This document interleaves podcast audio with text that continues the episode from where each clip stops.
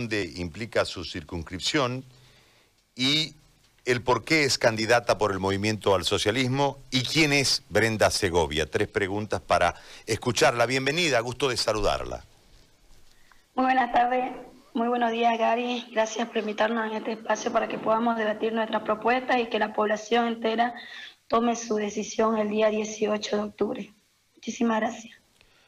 ¿Por qué por el MAS?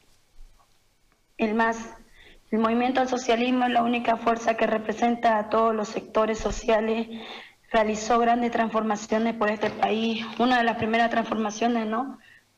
que es la base fundamental de la aprobación de la nueva constitución política del Estado, donde reconoce a los jóvenes, reconoce a las mujeres, la participación de las mujeres y, eh, bueno, reconoce también que los bolivianos y las bolivianas somos dueños de nuestros recursos naturales. Y en base a eso, eh, se formó el modelo económico, social, comunitario, productivo, que es la base fundamental para que Bolivia mantenga estabilidad, bueno, haya mantenido estabilidad económica en estos 14 años de gestión. Usted fue candidata en la anterior eh, elección, ¿no? En la denominada elección del, fraude. Eh, ¿Cómo Brenda Segovia eh, se transforma en candidata? ¿Cuál es su eh, trayectoria política, cuántos años tiene y cómo llega al movimiento al socialismo. El, el, año pasado nosotros también fuimos candidatos al movimiento al socialismo, ganamos con la mayor votación del movimiento al socialismo, sacamos 38 mil votos fui la candidata más votada del movimiento al socialismo en el área urbana y hoy día con toda la fuerza, la esperanza y la fe que nos brinda la población estamos otra vez volviendo a repostular y estamos demostrando que somos la primera fuerza del país, la fuerza política a nivel nacional, a nivel regional, igual lo vamos a demostrar porque la provincia y los municipios dentro de nuestra área urbana igual se siente el apoyo a nuestro hermano Lucho. ¿Por qué llegamos al movimiento al socialismo? Vemos que es el único partido que no solamente dice que va a ser, sino transformó la realidad de nuestro, de nuestro país.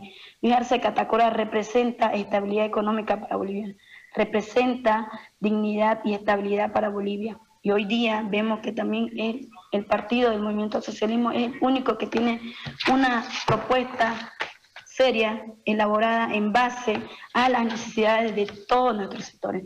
Nosotros como Movimiento al Socialismo, a la cabeza de nuestro hermano Luis Arce Catacora, tenemos bien fija la mirada de qué es lo que queremos para Bolivia. Queremos una Bolivia que sea una potencia a nivel mundial, a nivel latinoamericano. Queremos una Bolivia industrializadora que genere empleo para los jóvenes. Una Bolivia que comience a fortalecer su industria y su manufactura propia para que pueda desarrollar empleo y oportunidades para todos. Y vemos que nuestro hermano Luis Arce es el mejor candidato, es el único que puede sacar a Bolivia de esta crisis política, económica y social en la cual nos encontramos.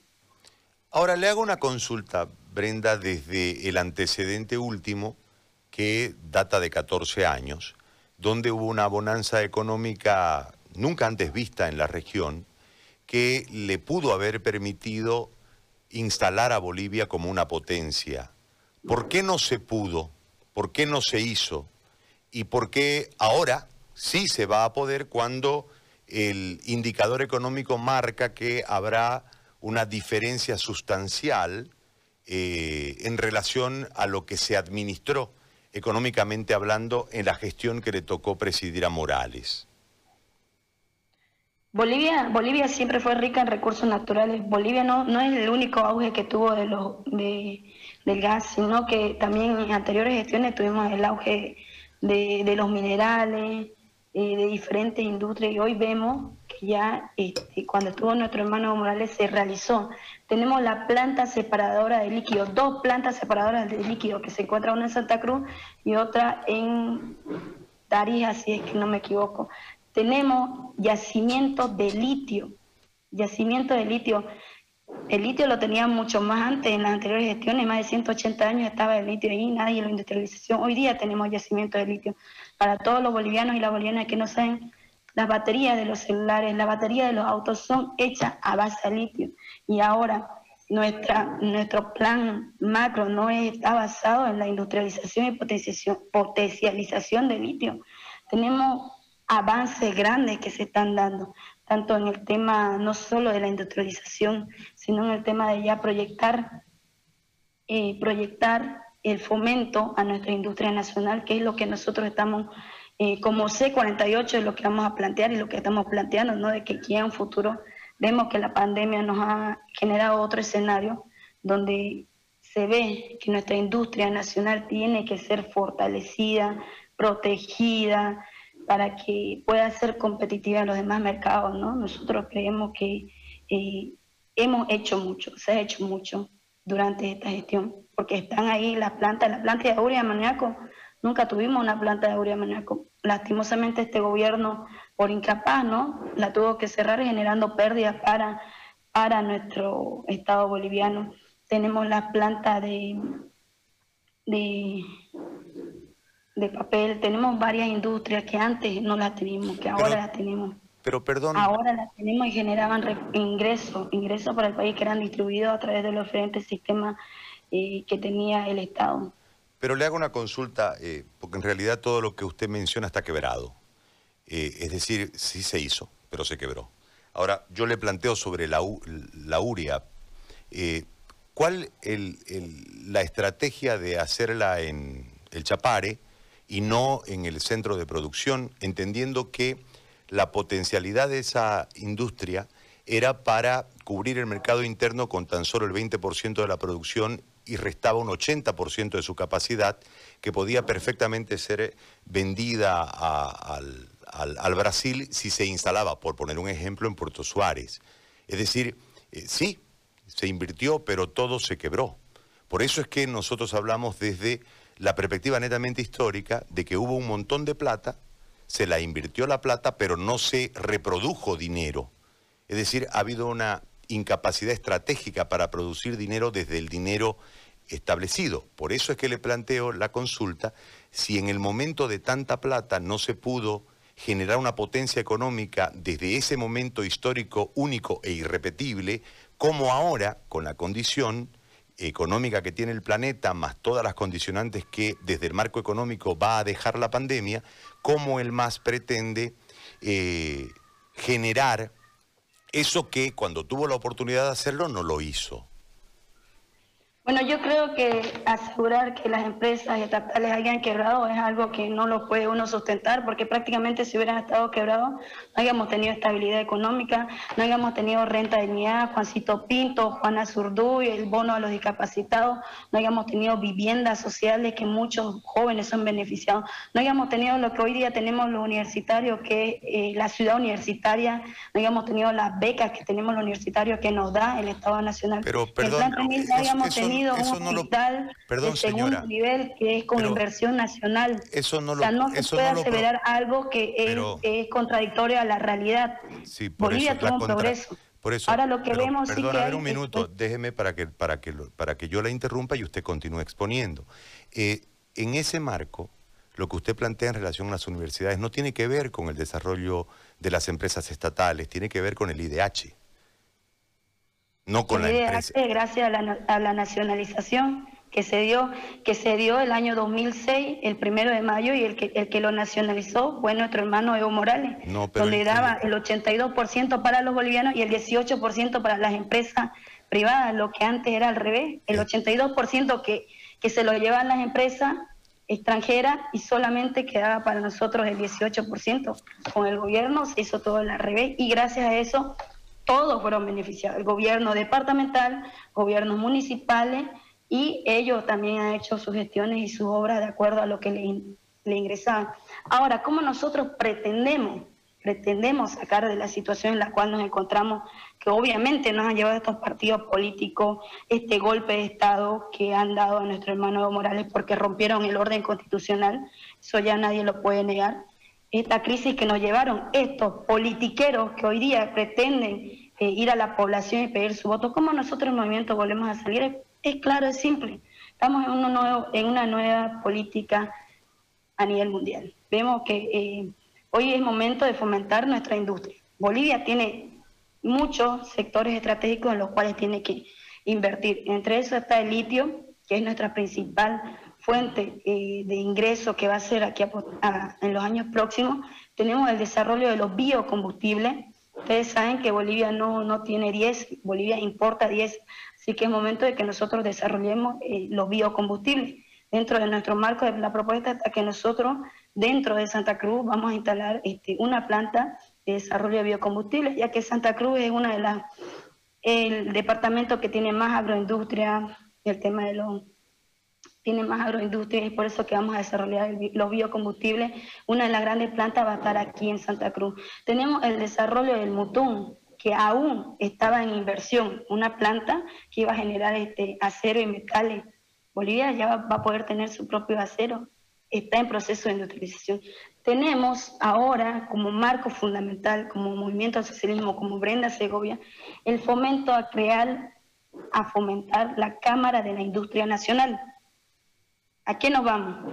Los, que producen, los textiles, los microempresarios, los zapateros, los artesanos, no se sienten representados ni incluidos con la CAINCO, ni, incluso los grandes productores, los grandes inversionistas bolivianos, productores más que todo, no se sienten representados por la CAINCO. ¿Por qué?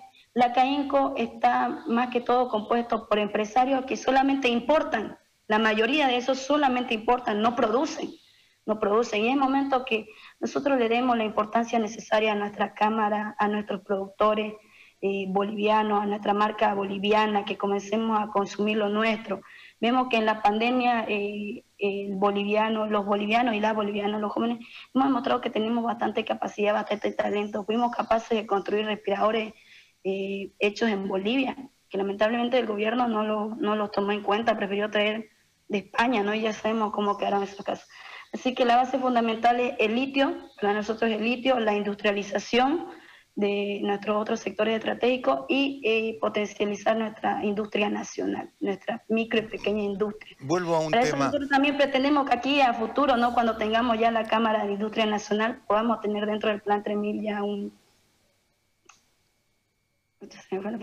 podamos tener también este, dentro del Plan 3000 una área especial donde todos nuestros productores, nuestros microempresarios puedan tener y desarrollar su industria. Porque aquí en el Plan 3000 tenemos bastante industria, muchos, muchas personas que costuran, que realizan zapatos artesanos, que están ahorita en el área informal, pero es momento que a ellos podamos darle las condiciones. ¿Qué quiere decirle darle las condiciones del tema de asesoramiento, del tema de impuestos? Sabemos que en Bolivia eh, bueno, a nivel latinoamericano, Bolivia es uno de los países que tiene más, este, más impuestos, más aranceles, eh, que no ayudan ni fomenta a que haya nuevos emprendedores, a que eh, puedan también los informales ser formales. Pero, estuvieron, pero estuvieron 14 años para reemplazar eso y no lo hicieron. Yo le, voy, le vuelvo a consultar un tema histórico que hace un momento usted hablaba. En realidad, el IDH no fue creado por el MAS, viene antes del MAS, y la relación de la bonanza económica a través de ese impuesto eh, tiene que ver con un contrato que lo hizo eh, Herbert Müller, donde se endosaba el precio del gas al precio del barril. Como subió el precio del barril, el gas automáticamente subió y los convenios establecidos de antes con los países que nos compraban gas nos permitieron percibir más dinero. En, relación a lo que usted señala con la nacionalización y demás, no hay una relación directa en lo que usted hace un momento hacía como una mención histórica. Yo solamente se lo aclaro. Pero eh, vamos a lo que ustedes proponen. Eh, quieren crear un paralelismo en relación a lo ya establecido porque sustentan que la CAINCO no tiene representatividad sin embargo, los daños, los datos, perdón, marcan de que entre empresarios pequeños, chicos y medianos, más del 85% de los miembros de CAINCO son precisamente estos empresarios. Eh, eh, en ese marco, ¿cómo pretenden ustedes generar una cámara paralela en el caso de CAINCO y en el caso de las otras cámaras de los otros departamentos, ¿cómo pretenden ustedes crear una, una, una Cámara cuando tiene representatividad cada uno de estos sectores dentro de la Cámara de Industria y Comercio con un montón de exposiciones buscando precisamente la exportación de estos productos a través de ruedas de negocios, a través de eh, mesas de trabajo, etcétera, que son actividades que se dan durante todo el año, más las ferias a las que asisten y a las, las que abren dentro de eh, la estructura de empresa en el país. Sin embargo, eh, hay una normativa, hay una serie de normativas que les priva precisamente de, poner, de poder tener libertad para hacer un crecimiento y desarrollo de estos sectores. ¿Cómo lo plantean y cómo lo materializarían en caso de ser gobierno? Es que, Gary, yo creo que no me estoy dejando entender, no vamos a crear una paralela. Le expliqué claramente que la mayoría que, que forma parte de la CAINCO son empresarios importadores, no son productores, no son este, bolivianos que producen, que costuran, no son bolivianos. No, tenemos nuestra industria nacional que no está siendo potencializada, que no se le está dando la cobertura. Y también quiero recordar de que Bolivia no tiene 14 años, Bolivia tiene 180 años. ¿Y qué es lo que han hecho estos partidos en más de 180 años? ya tiene 195 años, perdón. No han hecho nada, han estado todo este tiempo. ¿Cuándo hemos visto que se ha dado la, oportunidad de la industrialización, que se ha dado paso a la industrialización? No ha habido. Y quiero también recordarle que creo que a nosotros nos llevaron a un referéndum para consultarnos si queríamos que nuestros recursos naturales nos pertenezcan. O sea, es, tan bajo que ha llegado esa política eh, que, que representan los biopolíticos de preguntarnos si es que los bolivianos queremos que nuestro gas, queremos que que nuestros recursos naturales nos pertenezcan. Se llevó un referéndum. El que lo llevó fue Carlos Mesa, nos consultó. Pero el que llevó y ejecutó la nacionalización fue nuestro hermano Evo Morales. Hasta el momento seguían vendiendo el, el, barril de petróleo, seguían vendiéndolo a precio de gallina muerta, nunca lo han cambiado. Desde el 2003, desde el 2004 creo que asciende, va subiendo el precio de lo, del, del petróleo. Pero cuando fue que recién se lo nivela fue en el año 2006 cuando entra recién nuestro hermano Evo Morales. O sea, estaban regalando nuestros recursos naturales en nuestra cara y nadie decía nada, ni los medios de comunicación, ni los que ahora se hacen llamar este, defensores de la democracia. ¿Dónde estaban cuando regalaban nuestros recursos naturales? ¿Dónde estaban cuando vendían nuestras empresas?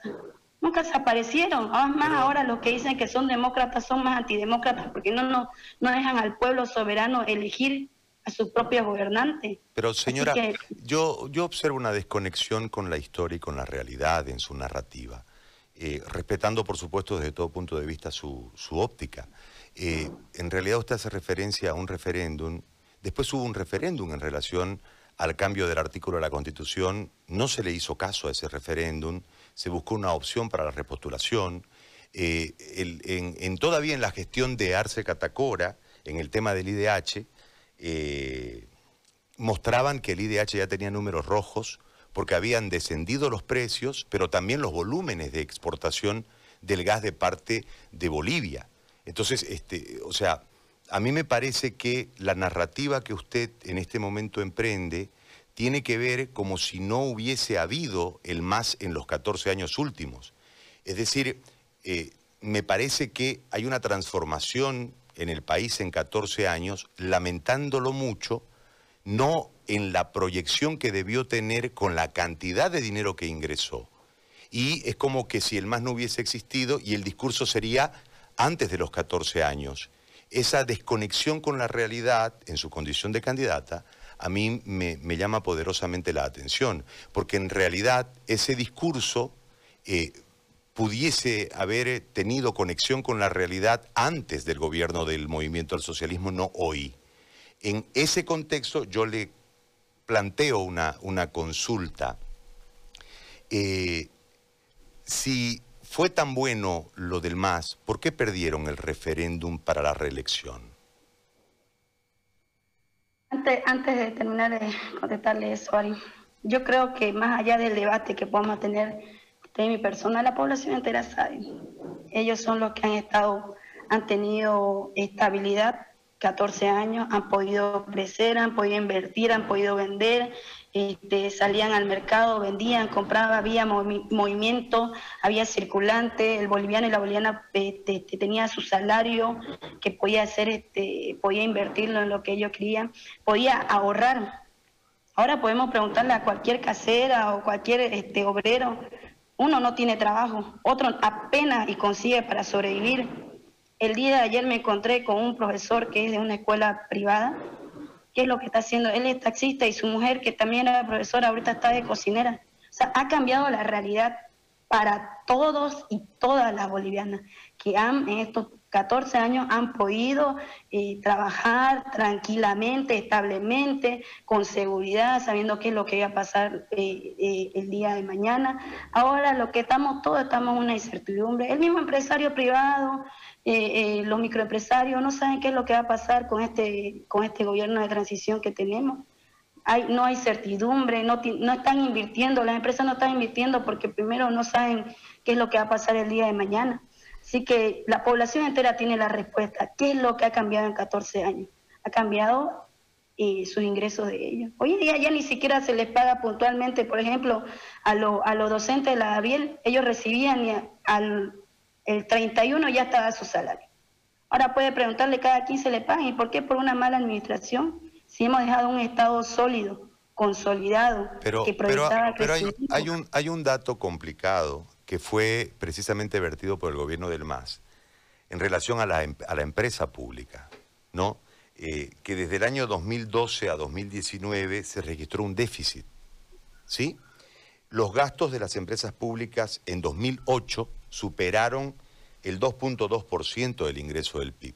La caída de los precios generó un menor IDH, lo que generó un montón de conflictos en los que se eh, perciben el IDH, es decir, municipios, eh, gobernaciones y también universidades. Tal vez ahí esté el tema que usted señala en relación a que hoy no están pagando puntual, producto precisamente de ese descenso del precio del barril que a través del contrato de Herbert Müller eh, se endosa también al precio del gas. A esto hay que sumarle que no hay gas, pues.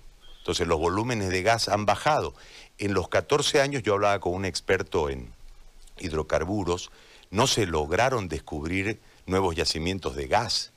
En, relación a eso se hizo una serie de exploraciones que no derivaron en un resultado y que obedecieron más a un tema de orden político para satisfacer a ciertas regiones donde no había gas y no hubo petróleo y no hay nada. Hay una inversión muy fuerte de 380 millones, si mal no recuerdo, entre la refinería de Cochabamba y la refinería de Santa Cruz y no hay gas para, no hay, no hay eh, petróleo para refinar. Entonces, a eso me refiero. Es decir, hubo mucha plata, sí es cierto. Hubo mucha inversión, sí es cierto, pero no hubo rentabilidad y las inversiones eh, no fueron generadas bajo una estrategia, sino bajo un concepto político. Es simplemente, yo le aclaro el contexto histórico de lo ocurrido para derivar hoy en una situación altamente preocupante. El, el gobierno de transición no tiene defensa, no, no hay como eh, justificar absolutamente nada de todo el, mal accionar del gobierno, pero eh, en realidad también el gobierno del MAS ha tenido un mea culpa. Yo por eso señalo siempre la expresión de ah, eh, Choquehuanca, cuando él dice el entorno no debe volver. Es decir, este, es como que responsabiliza del proceso eh, fallido, caído y la pérdida del poder a ese entorno que durante 14 años gobernó este país. Entonces, eh, el candidato a vicepresidente dice una cosa que la distancia a usted totalmente de lo que nos ha narrado mientras la venimos escuchando. ¿Qué opinión le merece esa posición vertida ya hace un par de semanas por el candidato a la vicepresidencia por el MAS? Obviamente, ¿no? Obviamente el entorno del presidente muchas veces se equivocaban. Eh, sí hubo errores, obviamente el MAS no fue este, un gobierno que no ha tenido errores, existieron muchos errores que ahora nosotros como nueva generación, como las personas que nos estamos quedando acá para seguir trabajando por nuestro instrumento político, por nuestra patria, estamos asumiendo esos errores y estamos reconociendo y reconciliando con todos los sectores que no se han dado soluciones a su problema pero sin embargo, ahora claramente vemos que eh, Luis Arce Catacora y nuestro hermano Lucho representan la estabilidad para Bolivia. Representan que vamos a volver otra vez a tener crecimiento económico a través ya de, los tres pilares que le he dicho, la base del litio, ahorita lo que Bolivia más tiene es el litio, el mutún y nuestra industria nacional que tiene que ser potencializada para generar nuevas fuentes de empleo eh, de lo que decía Bolivia, sí tenía una reserva de, eh, de, petróleo solamente certificada hasta el 2025. Por eso es que se estaba ya desde el año pasado, estaban incursionando en los biocombustibles, en los biodiesel, por eso es que YPP lanzó el, el etanol, el etanol, que fue lo último de su producto, fue porque también no tenía, este, ya sabemos que se va, se va a acabar las reservas que tenemos, que están certificadas hasta el 2025, y es por eso que se está dando paso a la, a la, al desarrollo de estos combustibles verdes, y por eso también que ahora también la base fundamental para que nosotros este, emprendamos una, una nueva visión de Bolivia, ¿no? Ya dar, no solamente depender del tema de los recursos del petróleo, sino invertir en los biocombustibles, en la agroindustria, que también es un sector que no ha sido considerado en esto, en esto, en este periodo de gobierno, que ahora tiene que ser potencializado, porque ese es el futuro, los biocombustibles, la, la agroindustria, y Santa Cruz es uno de los pilares fundamentales porque es el departamento que más produce. Señora Brenda, yo le quiero agradecer muchísimo este diálogo que hemos sostenido. Ha sido muy amable en atendernos. Le agradezco. Muchísimas gracias, Garín. Gracias, hasta luego. 12 con 19 minutos. Hemos conversado con la candidata diputada por la C48 por el Movimiento del Socialismo, Brenda Segovia.